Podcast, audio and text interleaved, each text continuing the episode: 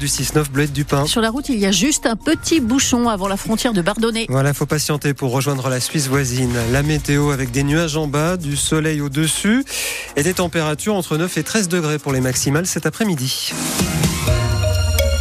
Savons-nous cohabiter avec la faune sauvage ah, En montagne, on cherche à s'éloigner des sentiers battus, des pistes damées, on se croit seul, mais non, ils sont là autour de nous, les chamois, les bouquetins, les tétralyres, les lagopèdes.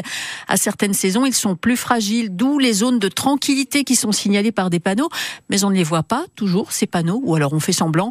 En Haute-Maurienne, au col d'Andagne, accessible depuis la station de Bonneval-sur-Arc, des skieurs en hors-piste passent actuellement tout près d'un couple de gypaètes barbus en pleine couvaison, des gypaètes justement dans une zone de tranquillité des passionnés d'observation animalière s'en inquiètent, Margot Longeroche. Cathy est passionnée de photographie animalière. Elle connaît bien le couple de gypaètes barbus installés col d'Andagne et depuis les dernières chutes de neige, elle s'inquiète pour leur nid. Parce qu'il correspond à un couloir où se pratique euh, du ski hors piste. Il faut savoir que le gypaète est un oiseau qui est extrêmement sensible au bruit, même aux avalanches. Il ne faut pas grand-chose pour quitter le nid. Sur cette zone de tranquillité, les skieurs perturbent la reproduction des rapaces. Ils doivent couver jusqu'à début avril et d'ici là, pas le choix pour Cathy. Il faut pas du tout de skieurs. Ce nid-là est à protéger. Si on veut voir le petit, il n'y a pas d'autre solution. Des panneaux d'information sont pourtant installés en haut du couloir par le parc de la Vanoise pour informer et décourager les skieurs de descendre. Adrien Lambert est coordinateur à la Ligue de protection des oiseaux pour la Savoie. Ces zones de quiétude, elles sont là vraiment pour préserver certaines espèces sur lesquelles il y a un enjeu important. Et bah, par exemple, le gypaète barbu, c'est quand même une espèce qui est encore en danger d'extinction. Et même si on ne les voit pas, les animaux sont bien là. Donc ce qui est important, c'est aussi de sensibiliser les pratiquants. Et à partir du moment où on connaît les enjeux et les espèces, euh, on n'a pas envie de leur nuire et on a envie d'y faire attention. À Bonneval, les deux gypaètes barbus n'ont pas réussi à se reproduire depuis 2020, année du Covid où les domaines skiables avaient fermé mi-mars pour le premier confinement. Alors est-ce qu'il faut interdire certaines zones purement et simplement hein, au nom de la protection des espèces, de la biodiversité ou bien non? Parce que ben, la montagne c'est un espace de liberté, c'est à tout le monde. L'antenne est à vous 0806 001010. Invité dans 10 minutes, la sociologue Léa Gruas, auteur d'une thèse sur l'impact des pratiques de sport de montagne sur la faune sauvage en Savoie. Une randonneuse miraculée dans le secteur des Dents de l'Enfant sur les hauteurs d'Alex lundi soir. Elle a chuté dans un ravin, elle a pu appeler les secours mais la communication a vite été coupée. Les gendarmes ont réussi à la géolocaliser, ils ont croisé des informations recueillies auprès de ses proches sur ses habitudes de sortie. Il y a aussi le flair hein, des, équipes cynophiles. Elle a finalement été retrouvée euh, euh en, dans la nuit hein, en état d'hypothermie et aussi blessée à la jambe. Après six heures de recherche, le récit de ce secours est à retrouver sur francebleu.fr. Un incendie sur le toit d'un immeuble hier à Albertville, rue Bugeaud, en, milieu d'après-midi, a duré jusqu'aux environs de minuit. C'est un joint de dilatation de ciment qui visiblement a chauffé. 20 personnes ont été évacuées par les pompiers, 7 ont été transportées à l'hôpital d'Albertville après avoir inhalé de la fumée. Les sénateurs vont être très très observés cet après-midi. Débat et vote sur l'inscription de l'IVG dans la Constitution. Le texte doit être exactement le même que celui voté par les députés. Le président du Sénat s'est dit opposé à cette inscription du droit à l'avortement dans la Constitution. Gérard Larcher estime que l'IVG n'est pas attaqué en France. C'est le point de vue aussi du chef de LR au Sénat, Bruno Retailleau. La séquence mensongère sur CNews où l'IVG était présenté comme la première cause de mortalité dans le monde est venue les contredire.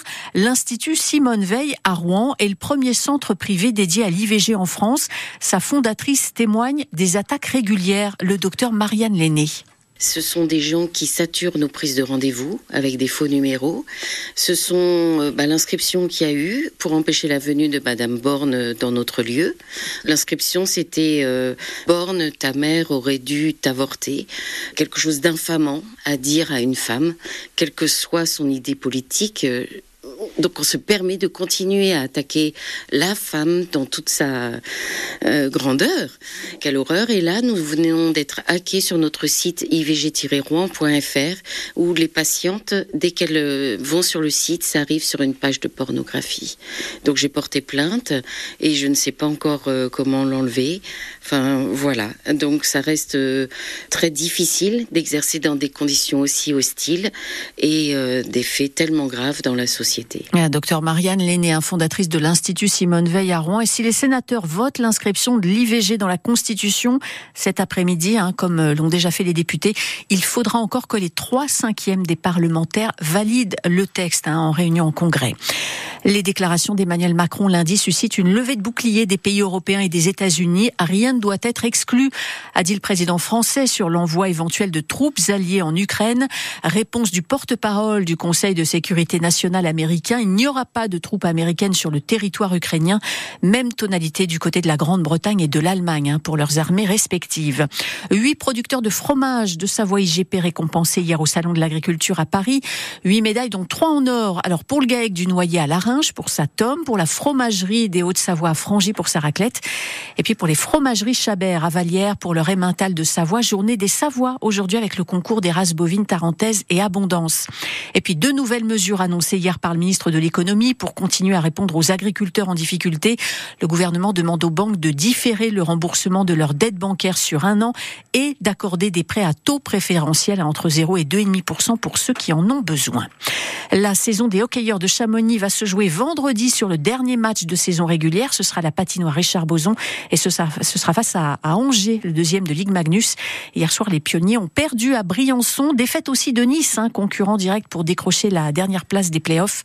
Mais les Niçois ont l'avantage a priori, hein, puisque eux affronteront le dernier vendredi l'équipe de Gap.